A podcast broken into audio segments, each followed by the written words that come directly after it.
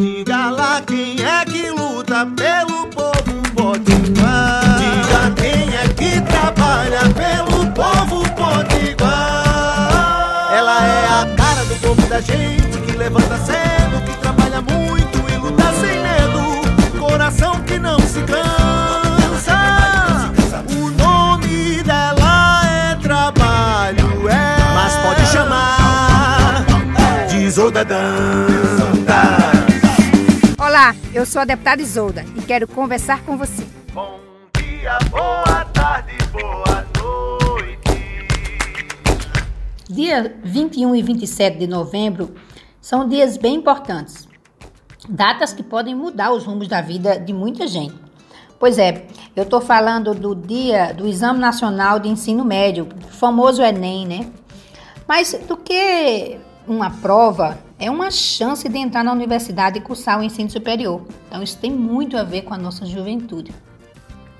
Não bastasse os cortes na educação, na produção científica, é, o atraso de bolsa do, do PIBID, o governo Bolsonaro também tem prejudicado o Enem. 31 servidores saíram do INEP, que é o instituto que organiza o Enem, justamente porque as decisões sobre o exame deixaram de ser técnicas. Um ataque é, direto à prova que ajudou a democratizar o ensino público no nosso país. Precisamos defender o Enem.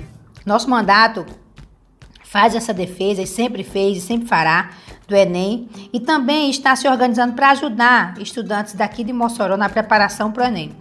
Estamos em diálogo com professores e amigos para que logo mais realizamos aulões nos bairros. Né? É, nossa equipe está fazendo os, preparando os últimos detalhes, né? E eu aviso aqui para vocês que caso conheça jovens que precisem né, estejam com interesse de assistir aulões é, de preparação para Enem. A gente acredita na nossa juventude, na educação e na ciência. E não vamos deixar que a ignorância vença. Não vamos deixar que o negacionismo tome conta das nossas universidades, nem das nossas escolas. Vamos seguir na luta pelo melhor para o nosso povo, para o presente e para o futuro. Além dos alunos, também seguiremos na caravana pelos bairros de Mossoró. E aí logo logo vou chegar aí no seu bairro.